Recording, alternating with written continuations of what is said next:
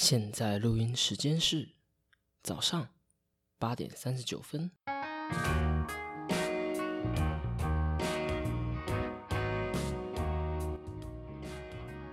欢迎来到素食料理，为你提供最新鲜的食书讨论。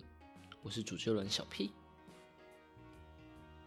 这周啊，上传的时间应该会比之前都还要再慢一点点，因为这周我在忙着搬家，我要到台北去实习半年，所以这几天都没有时间录音。而且我老家是在台东，然后家又是住在大马路旁边，就是如果你要到台东来，从屏东到台东必经之路，所以实在不是很不是不适合录音，就是家里面完全没有任何一个地方是安静的，很夸张，到处都很吵，完全没有任何地方可以录音。所以这集我是在二月十一号，就是预计今天更新，就是礼拜三的时候才录音的。今天早上就是今天早上，因为刚好有空，然后又不在家里面，才有机会录音。我不知道今天来不及剪得完，不太确定，但应该可以啦。然后如果剪得完的话，就会一样在礼拜三的时候上传，但可能就不像平常一样。呃，中午十二点之前就可以上传了，所以先在这边道个歉。然后啊，我想要在前言讲的就是，恭喜《寄生上流》获得奥斯卡最佳影片、最佳导演、最佳外语，还有最佳原创剧本，超厉害的，太厉害了！我真的觉得这是一个非常大的殊荣，而且是第一次奥斯卡最佳影片颁给不是。颁给亚洲片吧，好像是颁给亚洲片，还是颁给不是美语的片，我有点忘记了。不过我真觉得这个还蛮出乎大家意料的。大家一般可能都是猜一九一七，有一些人可能会猜小丑，但大家都没有想到会破纪录的《寄生上流》影，很意外。其实我一直都没有什么在关注韩国的电影，这几年才有吧。嗯，有去看过的，真的去实际去电影院看过的，也只有。计程车司机、机不可失，还有寄生上流。然后，其实这其中我可能我最喜欢的应该是计程车司机吧。但就嗯，对，应该是计程车司机。那寄生上流这部片的话，嗯，我对这部片的心得和想法，我觉得我没有办法说的比我很喜欢的 YouTube。叫曹立芳还要好，而且我每次看他的影片的时候，我都觉得就是跟我看影片的时候的感觉几乎一模一样。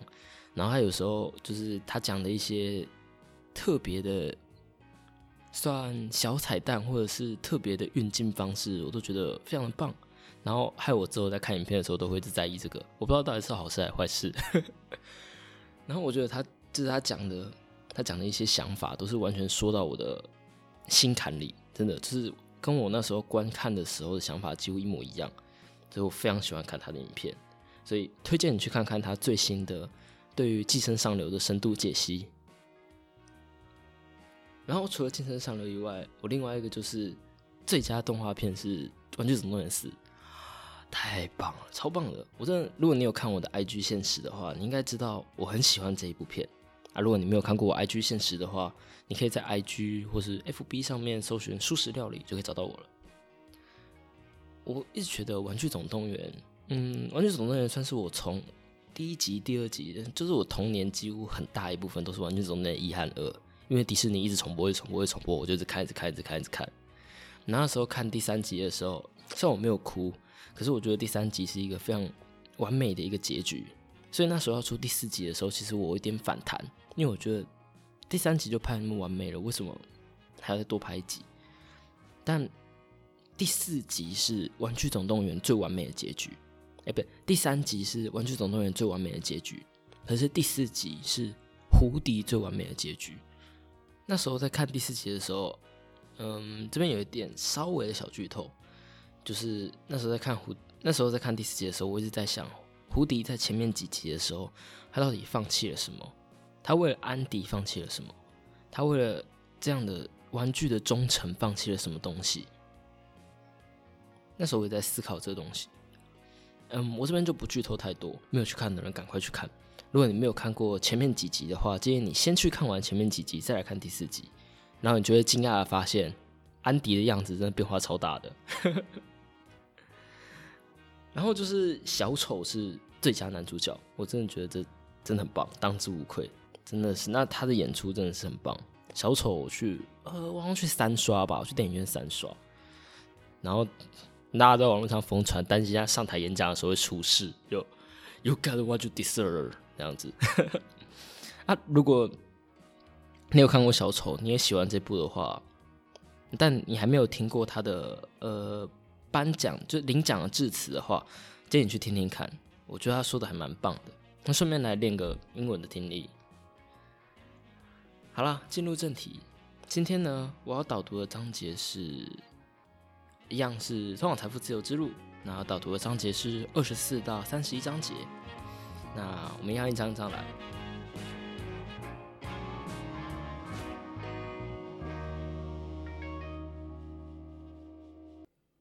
第二十四章呢，是在讲是什么在决定你的价格。还记得我们在第九章说到的？你应该关注自己的价值，而非价格，因为价格是估值。而我在那时候有提到了一些关于价值投资，还有那句我很喜欢的名言：最好拥有一样东西的方式，就是让自己配得上它。那在那一章节的时候，我们知道了，你应该关注的是你自己的价值，你应该提升自己的价值，而非追逐高的估值、高的价格，因为最终价值会回落到跟价值。价格会回落到跟价值相近，所以追求高价格是没有用的，因为最终它都会回落下来。真正在决定你的，呃，你能值多少的是你的价值。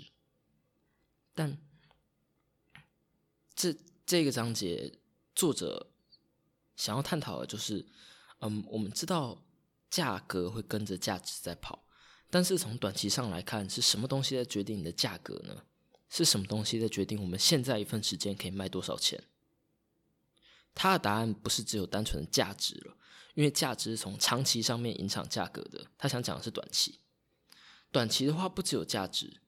嗯，我觉得你可以稍微思考看看。给你一个小提示，就是你就去想想看，一般商品它的价格是怎么定的。好，给你五秒的时间哦，五、四、三、二。我想很多人的答案可能会是成本。举例来说好了，我的专业是厨艺嘛，所以在餐饮业，就我所知，还蛮多商家的定价都是从成本去下手的。呃，成本是售价的二到三成，然后如果我料用好一点，我成本贵一点，我就可以赚贵，我就可以赚的比较多一点，因为这是乘法嘛，所以我成本贵一块钱，我就多贵两三成的一块钱。嗯有点怪怪的啊，反正听懂就好了。然后我赚的钱就是加工这个那个原物料的加工费。所以从这个角度来看的话，的确没错，成本跟价格是有相关性的。而且如果你的价格甚至低于你的成本的话，那会是一件非常血本无归的事情，这很合理嘛？但答案并不是成本，答案其实不是成本。成本只是你商家的自己想法而已。实际上，真正的答案是需求。为什么人们会买你的产品？为什么人们会需要你？因为他有他的需求存在。不管你花多少的成本，用多高贵的食材，只要没有人要购买，你卖多少都没用。就算你，呃，你的成本是可能几百块钱，但是你卖的东西，就算你已经砍价砍到十块钱，但没有人要买，就是没有人要买。可是相反的，只要你的需求够高，举例来说，现在还蛮红的无菜单料理，它的价格无菜料理普遍都比一般餐厅还要贵，但它的价格是贵在食材吗？如果它的需求够多的话，成本根本就不是一回事，它定价的方式根本就不是靠它的成本了。人们会去购买商品，不是因为商品很贵，而是因为他们需要这个商品。那。我们把视角换到人的身上，这样很多作者提到很多非常绝望的事情就有答案了。为什么我这么努力都没有回报？为什么我付出那么多都没有人爱我？不好意思，我想去旁边哭一下。因为或许你现在在做的事情不是被人需要的事情啊，也有可能是脸的问题啦。不过这个就另当别论。所以作者要我们去思考的就是，你要重视对别人有用的这件事情。他提出了几个问题，可以让我们去做思考，去思考你，嗯，去判断别人真正的需求是什么。第一个问题是，去思考他们真正需要什么，然后再去思考，我是那个可以满足他们的人吗？然后，如果我可以的话，我要怎么？我有可能成为必须吗？我要怎么去让我变成必须的那一个人，非我不可的那个人？如果我不能成为的话，那我要怎么样才可以成为？然后最后一个问题，有必要一定要由我去满足吗？你们可以先思，大家可以思考一下这些问题，然后去思考你现在要做的事情，你要提供给的价值，是不是别人真的需要的东西？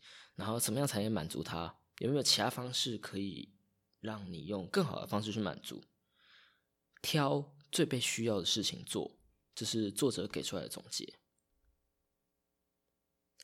但我想要说一点不同的，我认为这个思考方式是其中一个面向，它是从市场导向的方向去处，它是从它是从市场导向的方向去出发做思考的。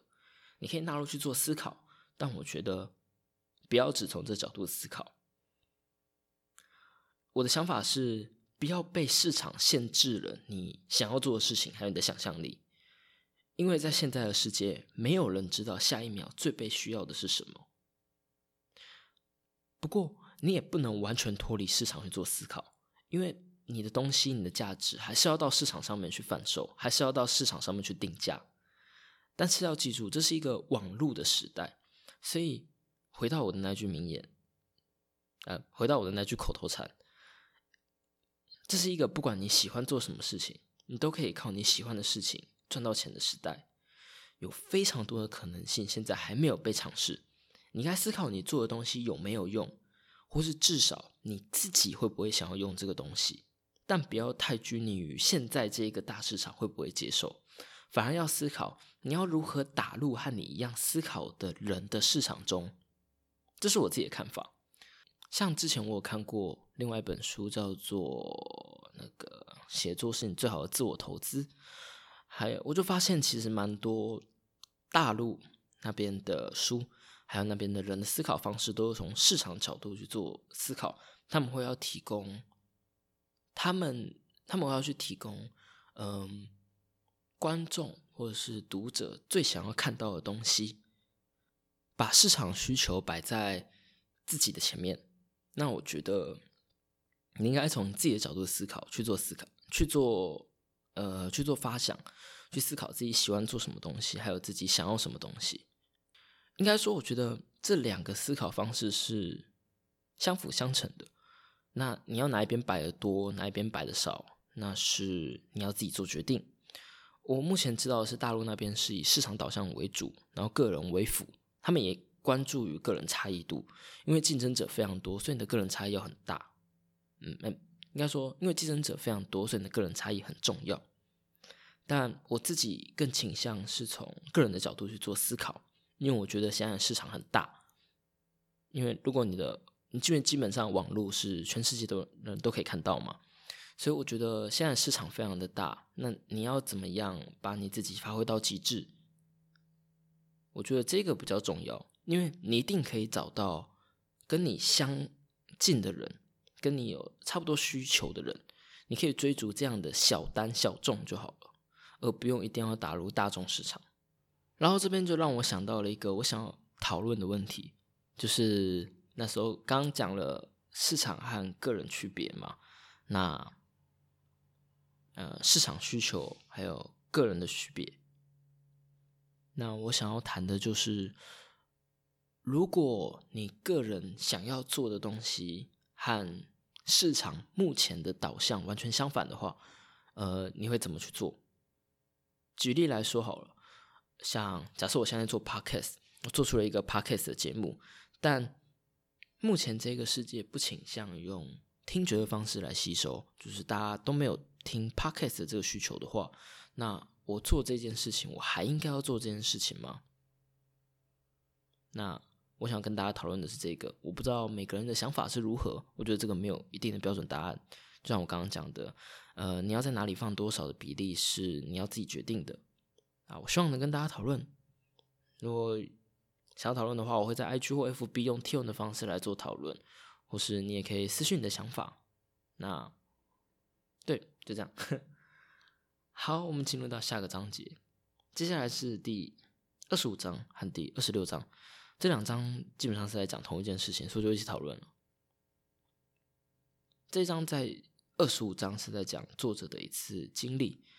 嗯，作者在成为创投、还有作家、还有专栏作家之前，他是中国新东方的一个英文老师。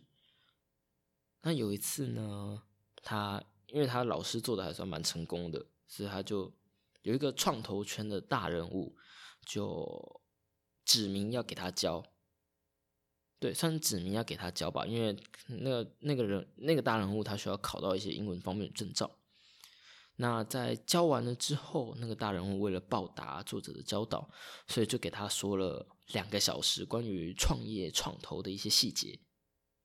虽然那个时候作者已经有在做一些创业了，但觉得现在讲的东西和自己太远了，所以他没有去多做思考，没有去。做笔记或者记下来之类的，只是觉得这东西非常高大上，离自己很远，觉得很厉害而已。而在又过了几年，大概七年的时间，用作者的话来说，七年就是一辈子。所以他在过了一辈子之后，作者跌跌撞撞的自己开始做天使投资、创投之类的，才惊觉的发现自己那一天那两个小时完全没有认真听，活活绕了远路。完全不记得那天说了什么。作者用这个故事来讲自己错过了一次升级，就是他错错过了一次很好的学习机会。我们就要讲到下一章节来讲，要怎么做才可以不错过每尽量尽可能的不错过学习的机会。作者在这个章节提到了另外一个新的概念，叫做镜像神经元。呃，我去查了一下资料，这是一种在灵长类和鸟类中已知被发现的神经元，它是真的存在的。但是目前猜测这个神经元跟模仿还有语言学习有关，会跟语言学习有关，应该是因为语言学习最大的嗯学习方式就是来自于模仿。例如小孩子就是很明显的，就是不太怎么教，你只要一直跟他对话，他就可以慢慢学会了。那还有一些像是根据诶镜像神经元不发达，可能和自闭症会有关的猜测，但其实现在对这神经元的报告还没有说非常多，所以他关于他对于模仿或是对于自闭症有没有实际上的关系，这还很难说。也许因为人们只是察觉到，当在模仿的时候，这种神经元会被触发，或者是当内心有差不多会有那种同理心的时候，这神经元会被触发，但是。呃，是因为这个神经元触发，所以你有这感受，还是因为这个感受出来，所以这神经元也跟着出来？这个很难讲。所以我觉得这对这报告还没有，嗯，我没有查到太深入的研究，所以我觉得目前这应该都还是呃猜测而已。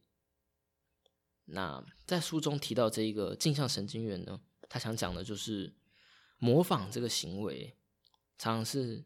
你要看到真实的人在做事才会启动的，而且最基础的学习就是模仿，像是我们刚刚讲的语言学习嘛。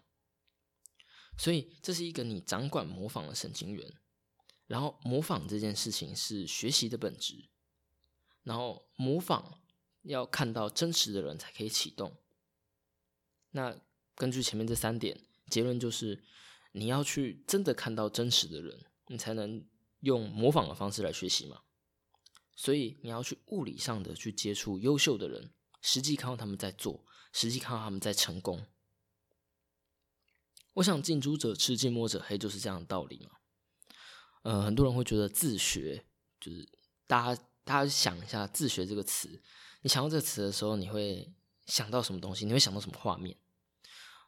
我自己的话会想到那种寒窗苦读的画面，就一个人坐在书桌前面，然后旁边就一个窗户，窗户外面飘着大雪，然后点着蜡烛在那边看书、看竹简之类的。很多人觉得自学就是这样，自己一个人默默钻研、默默学。但或许以前是这样子，因为以前的书就只有那一些而已。实际上，你只要把那几本书，呃，四书五经全部背起来就好了。但在现在这样子的时，我觉得在现在这样的时代，已经不是这样子。自学最大的动力，已经不是来自于，嗯，自己一个人默默钻研了，而是你亲眼看过有人真的做到了，所以你才有动力。你看到了那一些有缺点的人也做到了，所以你觉得。你行，那我一定也行，我就上，我就做做看。所以，我们为什么我们需要去接触优秀的人？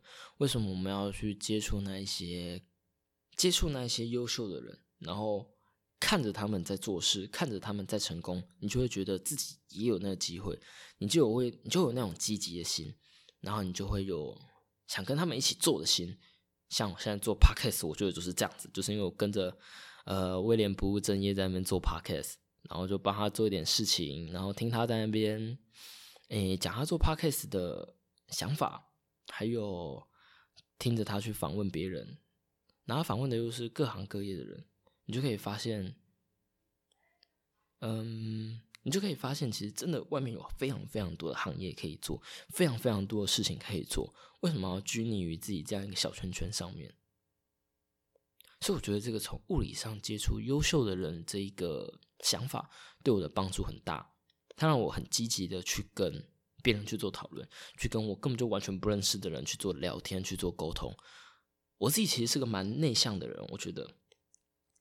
可是那时候看到这一段话，你要去物理上接触优秀的人的时候，他推动着我去跟更多人去做接触。然后像可能演讲活动的话，主动去和上面的主讲人去做聊天，呃，我觉得这听起来可能非常的简单，也许对你来说这是一件不太需要耗费心力的事情，但对我来说，其实这需要蛮大的勇气去和陌生人做聊天。那时候其实我完全不知道我该怎么做，反正就是先聊再说，先开头再说，先想个问题去跟他聊天，反正就是。聊过就是认识，我一直我那时候一直抱着这样的心态去接触人的，我觉得这对我来说也是一种改变，就从一个不太敢讲话的人变成，呃，现在敢在 p o c k e t 上面做分享自己的想法，从物理上去接触优秀的人，去接触成功的人，去认识他们，去和他们打成一片，成为他们的一份子，我想。我想这是帮助自己学习、帮助自己成长最快的方式。有人说，嗯，你自己的能力就等于你周边最亲近的几个朋友加总起来的平均。所以，如果你周围全部都是优秀的朋友的话，那他们加总起来的平均肯定肯定也不会差到哪里去，对吧？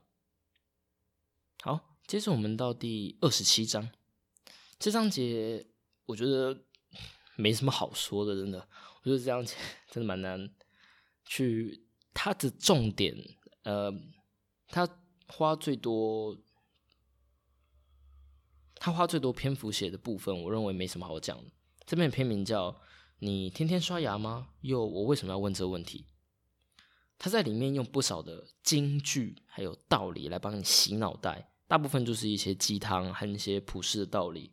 我可以。我如果有兴趣的话，我会 po 在 IG 或 FB 上面。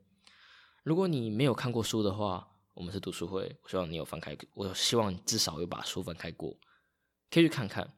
我认为这真的没什么好说好说的，就是一些金句和道理。那金句和道理没什么不好，我个人也很喜欢像这样的简单一句话可以描述的东西。但我也说过，我觉得金句和道理往往是。会互相矛盾的，因为我们不知道它的适用范围在哪里。但我对他在这个章节提到的另外一个性、另外一个内容比较感兴趣，就是进取型人格和表现型人格。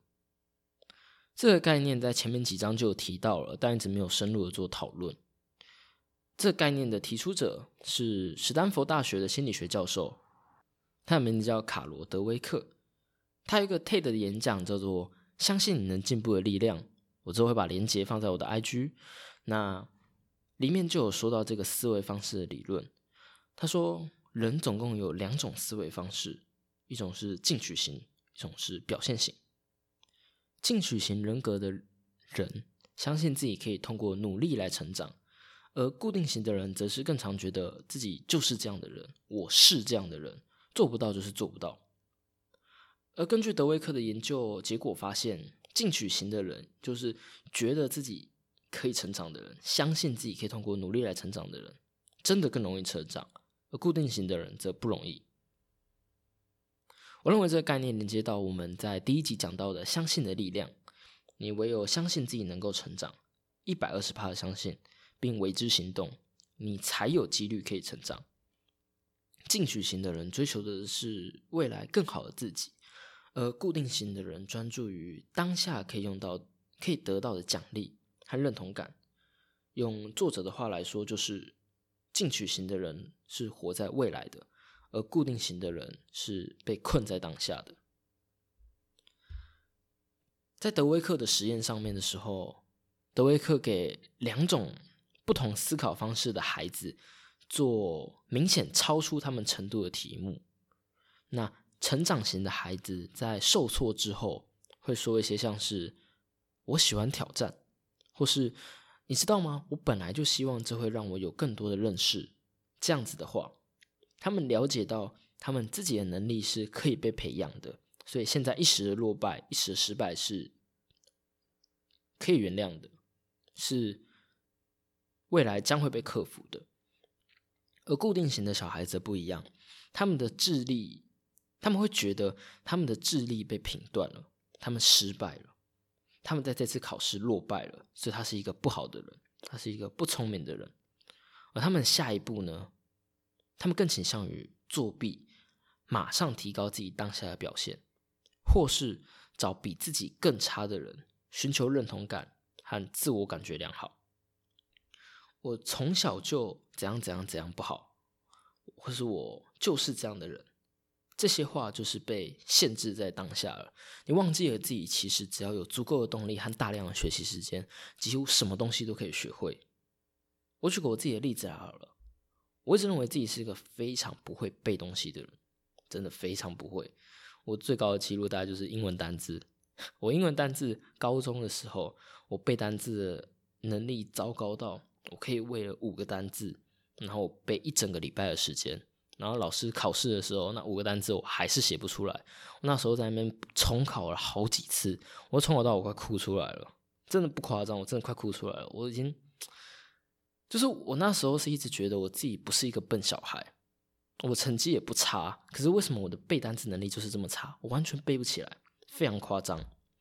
我高中三年，我的英文从来没有及格过。但我错的几乎，因为因为高中的时候，大部分的题目都是在呃填空题或者是那种单字题嘛，然后单字题就占了大概四十几分，然后每次就是那四十几分，我基本上百分之百拿不到，然后最后我就考个五十几分，或者是快要到六十分那样子，单字题就占四十分，有什么办法？我就单字题全部都不会啊，超夸张的，而且更不要说学测了，那时候真是一塌糊涂。可是英文考试只有我有一个地方不同，就是在学测的听力测验上面，我考了班上唯三的 A。那时候如果是单论成绩的话，我听力应该全班应该第一第二。所以我后来理解到，并不是背的能力差，而是一直以来我都用错的方式来背，死记硬背不是我的强项。我并不是学不会单字，而是在练习的方式上出了错误。像我们前面不是有讲到，你只要有足够的动力和大量的学习时间，几乎什么东西都可以学会吗？我那时候既没有学习的动力，练习的方式也错了。我那时候觉得学英文没有什么用，因为我觉得我用不到，我为什么要用那么难的单词？这单词可以用在哪里？还有大量的练习时间，虽然我有大量的练习时间，但我练习的方式是错的，但是不符合我自己的练习方式的，他没有真的锻炼到我应该要背的方。我应该要背诵的方式，所以这让我去意识到，我应该去更多的理解我现在看不懂在说什么的书还有课程，因为现在看不懂没有关系，我可以查。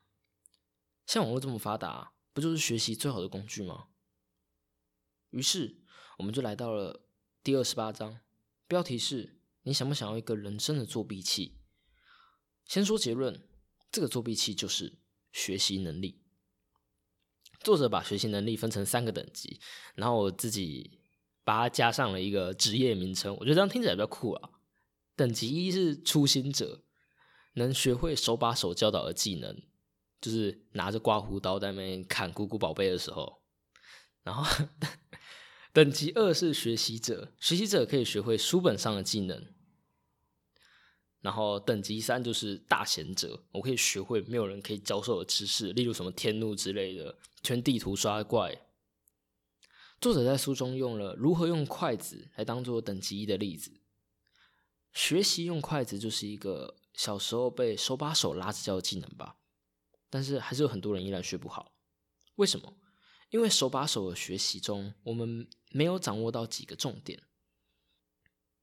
当别人手把手教你东西的时候，作者提出了几个点，让你去做思考，帮助你学习。第一个是这个技能的重点在哪？第二个，做得好的人为什么做得好？然后做不好的人又为什么做不好呢？第四，我做了之后发现我什么地方可以改进？然后第五，有哪一些刻意练习是必不可少的？拿筷子这件事情的重点在哪里呢？拿筷子的时候。下面的那一根筷子要处于稳定的状态，然后张开和夹住的动作是来自于上面那一根筷子的运动，所以重点在你下面那一根筷子要稳定，然后你要去学习上面那根筷子如何做运动。下面那一根筷子和手会有三个接触点，分别是无名指、中指和大拇指的根部。那做得好的人和做得不好的人差别就在于手姿势上的正确。然后就是无名指的施力，无名指是要往上施力，反方向去压住筷子。无名指往上，然后跪在筷子跪在你的大拇指的根部，无名指往上，然后中指往下，这样去压住。学会了之后呢？学会之后就要去练习，不断的练习，最后手指就会习惯这样的动作。等到你经过练习，学会了之后，接着呢？学会一样东西之后，就开始去思考你要怎么去教人，也就是思考这个技能的重点在哪。前面那几个问题，你要怎么向别人阐述，怎么去教别人，怎么去做输出。学习一样东西是一种吸收，但你需要用产出来让自己的大脑实际运用你学到的东西，并且做整理。这样做完这件事情，你在学习的这条路上。就成为初心者了，你差不多可以去维多利亚岛了。你要转职变等级二学习者，这个时候就不会有人手把手来教你了。基本上，我个人觉得啦，在大学的时候，其实要遇到手把手教你就很难了。蛮蛮多，就我所知，蛮多老师基本上在上面就只是讲课而已。所以这个时候。我觉得更好的学习方式是来自于书籍还有课程。不过非常幸运的是，现在是一个网络发达的时代，在网络上什么东西都可以找到该怎么学。书籍、课程，网络上全部都有，免费、付费的。而且我个人觉得，网络的付费课程真的很便宜。你去外面上一个实体课程，可能一堂课就要几千块钱，但在网络上几百块钱甚至免费就可以学到了。几乎所有事情都可以从网络上面来学到，但不幸的就是网络东西实在太多太杂了，要如何去做辨别，就成为另一项难题。书也是如此，你有心思去阅阅读，还有去寻找吗？你有能力去判别你找到的东西是好是坏吗？最后，你愿意去实践你学到的东西吗？讲到这，我想要再说一次我们这个节目的目标。我做这个节目的目标，就是我希望让你可以和我一起，在这个越来越少人读书的时代，可以静下心来把一本书读完，并做讨论。所以重点是看完实际去看完书和做讨论。嗯，我不希望你真的听完我的那个书，听完我的导读之后，你就觉得这本书就这样子而已，然后就不去看了。其实我讲的非常多的内容都是我自己的想法和补充。我讲到关于书上实际写到的内容，反而很少，因为我一直是抱着一种你至少要大概翻过，然后再听我的 podcast 的心态去做的。不过我还是会提到里面的内容，所以你如果真的真的真的完全没有时间读的话，也没关系，我会讲过，你可以大概去了解，然后其中不懂的呃知识点或者是方向，或是想讨论的部分，全部都可以来跟我做讨论。全部都可以在 IG 上面讨论。我希望我可以慢慢的变成一个大家愿意在上面讨论书的平台，愿意在上面看书的平台。因为我觉得看书这件事情真的非常重要。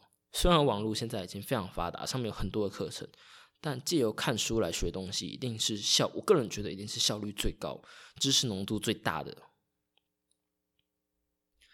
所以你要怎么挑书？我先讲一下作者的想法好了。作者在这边简单说了他基本的选书方式，给大家做参考。非常简单，选那些有名的出版社，而且是那些再版、再刷很多次的书，也就是经得起时间考验的经典的书。这是最简单的选书方式了。而我选书的方式呢，如果是以书食料理来说。很抱歉，我目前还不知道。我我现在还甚至我现在还在思考下一本书应该用什么。我本来有个预计的打算，但，anyway，我就是还在思考。之后应该就会公布了，因为这本书也差不多快讲完了嘛。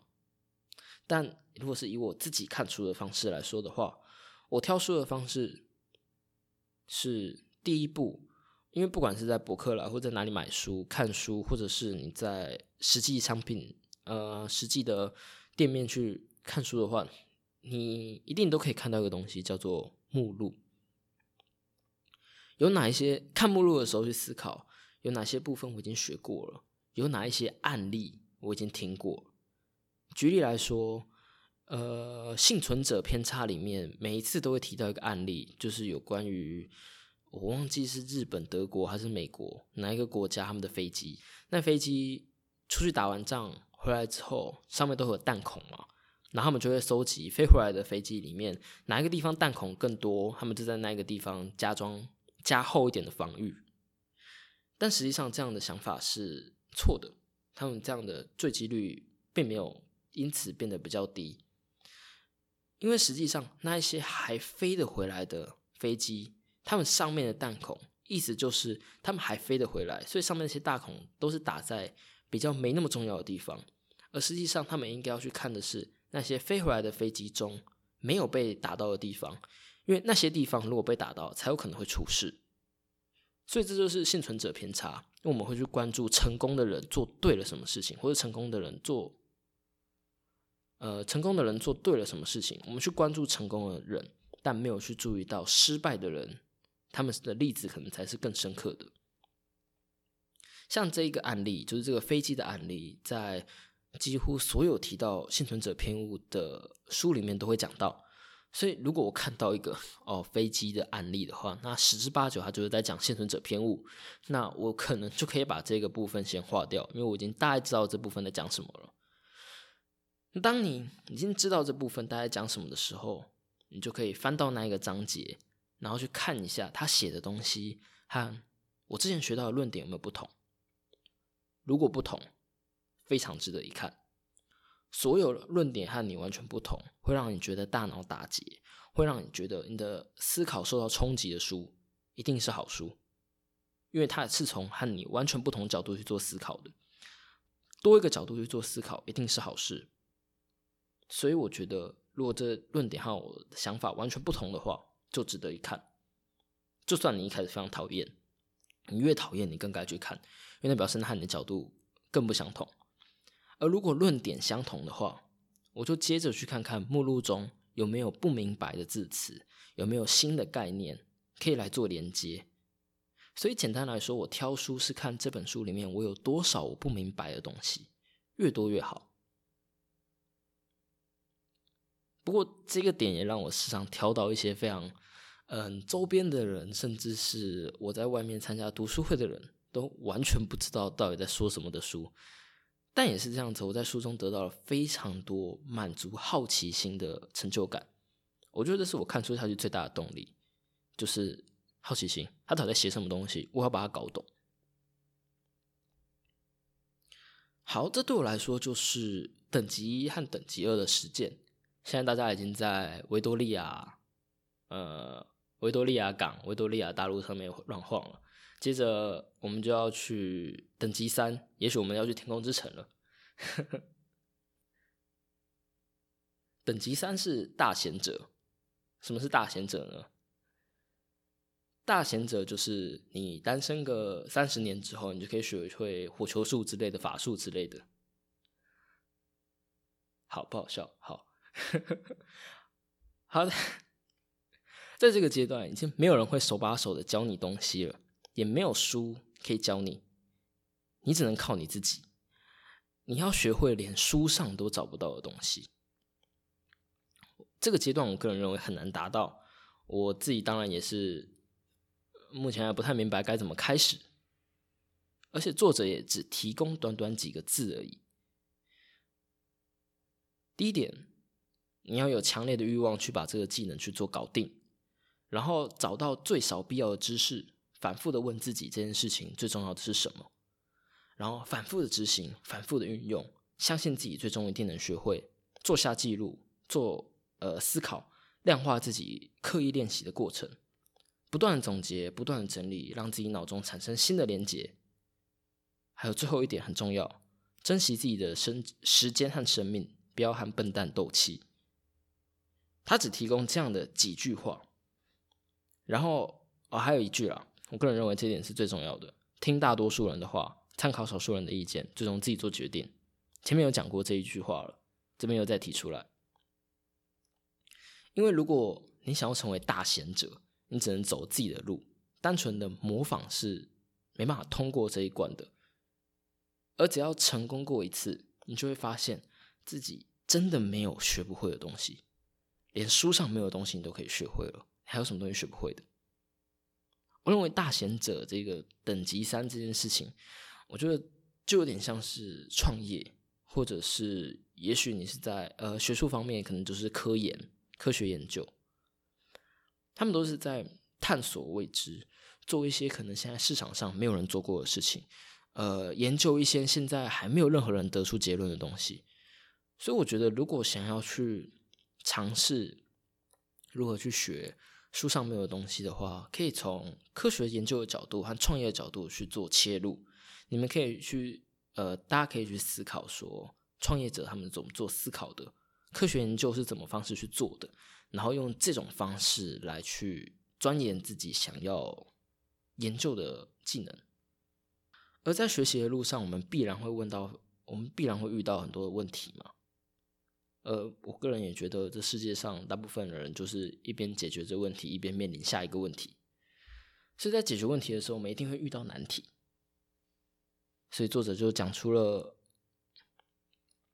在解决问题的时候，我们一定会遇到难题，所以作者在这里就给你送了一把万能钥匙。我觉得这把万能钥匙是让你在解决问题的时候脑中多一根弦，在你苦恼的时候，或许这段文字会突然跑出来，让你暂时抽离苦恼的情绪，用另外一个角度来思考如何去解决事情。这句话就是：当你遇到一扇被锁着的门时，你应该去思考去哪里找钥匙。这个被锁着的门就是你遇到的问题。如果你一直看着问题，答案是不会出现的，因为答案一直都不在门的上面，也不在这个锁头上面。你应该去找钥匙，你要去找打开这个锁头的解决方案。我认为不要太去钻研这句话，因为这句话用到的时间，你会用到这句话的时间，通常是你意想不到但又不常见的。很多的时候，你只要把问题明确的定义出来，大家心中就有个底了。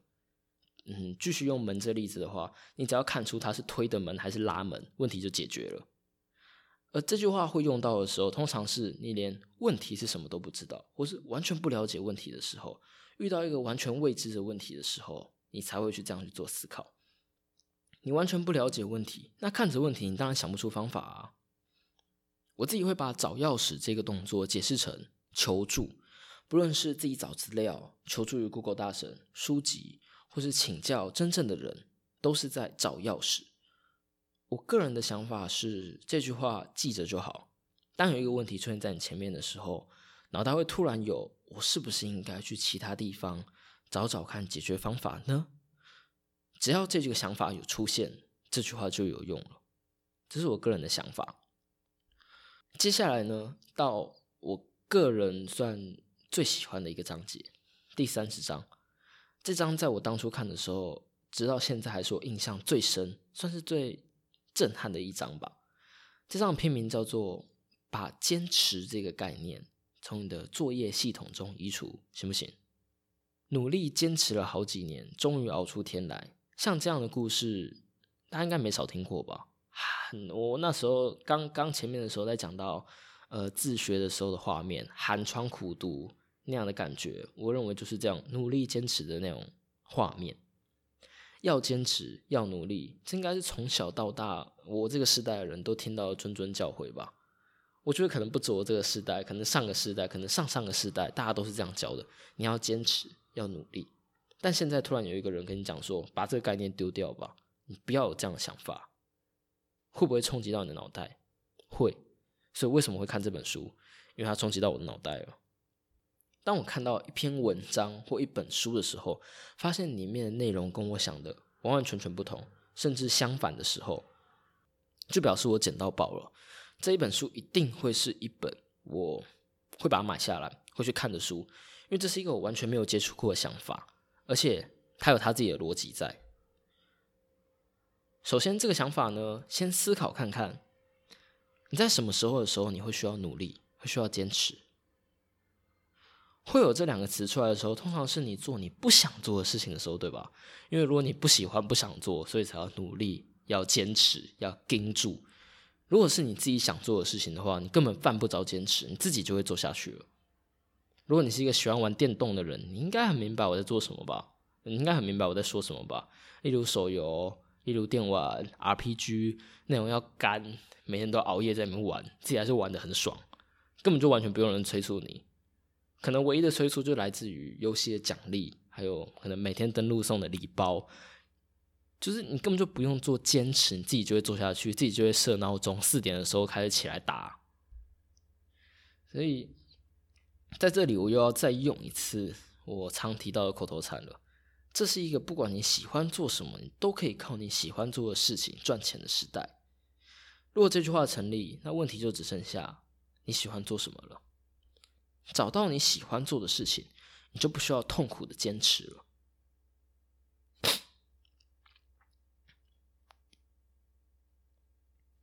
但事情总是不会这么顺遂的，你一定会遇到你不喜欢做的事情，而且你还一定得去做，逃也逃不了。因为在这个不喜欢做的事情后面，可能就是你喜欢做的事情了，所以你还是得要坚持，对吧？或是你对于你喜欢做的事情感到疲累的时候。那时候是不是又要用到努力了？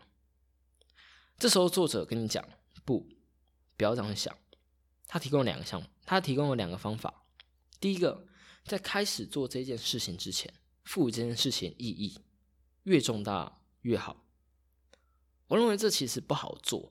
你要赋予你一个你还没有做过的事情，或是你还没有学习到一个学习到的一个自己目前还不看重的技能，赋予它意义。我觉得这点还蛮难做到的，对我来说还蛮难做到的。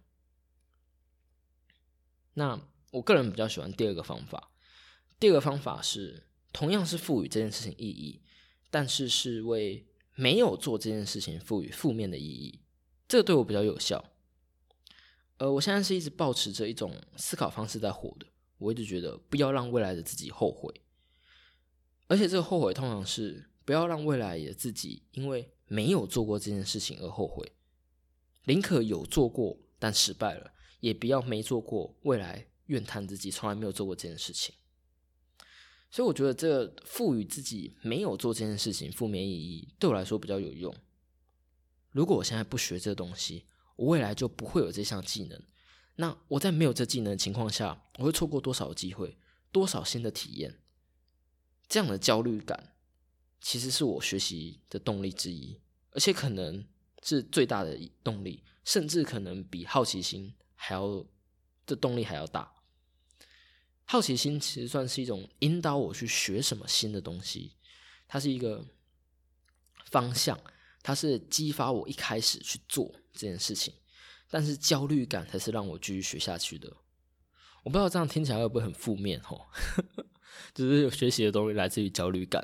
但说真的，在你还没有看到任何成果，在你还没有看到任何的好处的时候，其实我觉得焦虑感真的是一个很大的推力啊。你的确是要相信你未来会更好，没错，你需要盲目的相信，但总会有那种时候，你没办法那么正能量的复制自己，这时候就靠负能量来推你，就是靠你的焦虑感。好，接着来到今天最后一集了，现在已经录了五十几分钟了，我想这产出来应该是一个多小时的，一个多小时的节目，非常多。那时候在那个写讲稿的时候，我就觉得这应该会是我录过最长的一集，因为光是讲稿我就写了十页，然后每次在讲的时候也会多补充一些东西。但是我真的没有想到会到一个多小时。啊，今天最后一个章节，你最值得拼死守护的东西是什么？一样先说结论，非常老梗的是希望，而这个希望是来自什么？来自相信明天的自己会更好。这就连回到了我们第一集说到相信的力量这本书，其实很多的部分都会连到第一集，就是相信的力量。那相信自己未来一百二十趴变得更好，而且能变到多好，取决于你自己相信自己可以做到多好。而明天能更好的原因，是因为你今天用正确的方式做了正确的事情，你思考而且行动了，所以能变得更好。有的时候，一件事情会很长一段时间都没有变得更好。这个时候，就是你低估了做这件事情要做好需要重复练习的次数。还记得我们应该一样是在第一集吧说过的，你要怎么学习一样东西，你要怎么去练一项技能，你要先快速的入门，快速的掌握最少的必要知识，接着不断重复去做，在行动中去实践，去试错，去学习，去用。而一开始在做的时候。不会有人做得好的，因为你不是天才，我也不是天才，这世界上天才很少。重复去做这件事情，是你从笨拙到变成精进唯一的一条路。郭文克讲过的“卖油翁无他，唯手首尔”，就是这个道理。熟能生巧嘛。举例来说，我现在在做的 podcast，我认为就是这样一个过程。我每做完一集，我都会觉得我上一集做的不够好，做的好糟。为什么我可以讲那么烂？为什么我的口齿可以这么的不清？个人感觉啦，就我觉得我自己真的没有做的很好。我觉得我可以做的更好。我每次都会觉得我上一集做的不够好，然后去思考我该怎么样可以做的更好。呃，然后就是很大方的比个赞，说我就烂。没错，的确，我现在就是我就烂。不过烂没有关系，我现在做的不好，我个人觉得好没关系。我现在先做这样子，但我下一集一定要做的更好，我一定要继续进步，我一定要继续努力，而且我要强迫自己每周一定要做出来，我强迫自己每周一定要重复的去做，一直做下去，最后我相信自己可以精进。听起来超级正能量，对不对？没有我就烂。不过我觉得这是你在学习技能的时候，你唯一可以做的事情嘛，就是继续重复做啊。因为很多东西其实是蛮个人的，我个人觉得啦，像做这个 podcast，除了参考别人的节目以外，听听别人的节目，听听别人的谈吐，其实真的可以学到的东西，还是只有靠自己做啊。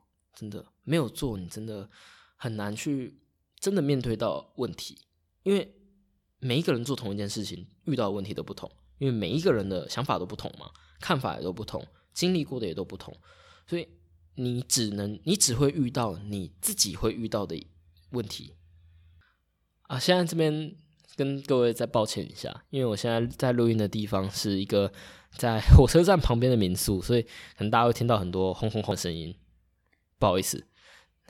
真的很抱歉，就旁边就火车，所以真的有点吵。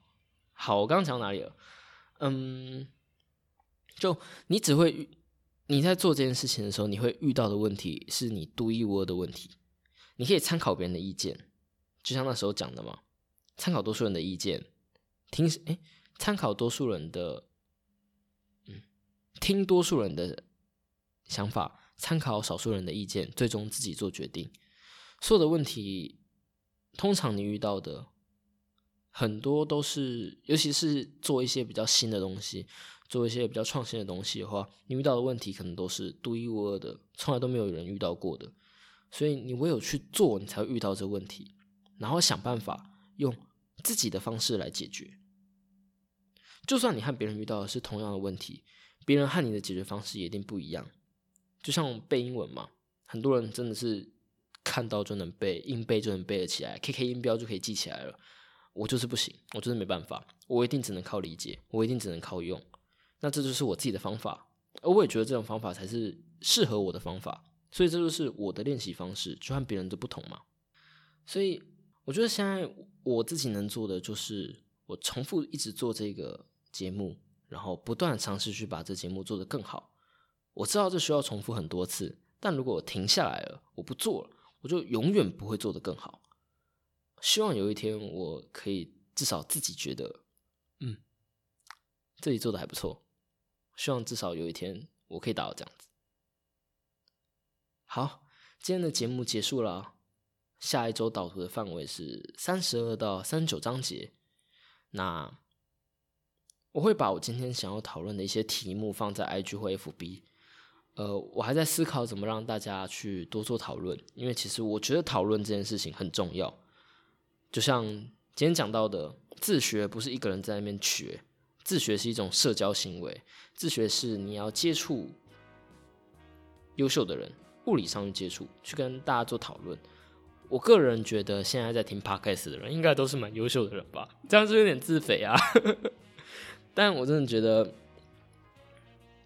很多人都是优秀的，每一个人都是优秀的，每个人都可以从另外一个人那边学到东西。所以我觉得讨论很重要。我还在思考怎么让大家积极讨论，也许可以多用一些题目吧。嗯，现在还在做思考。那今天这集就先这样子啦，拜拜。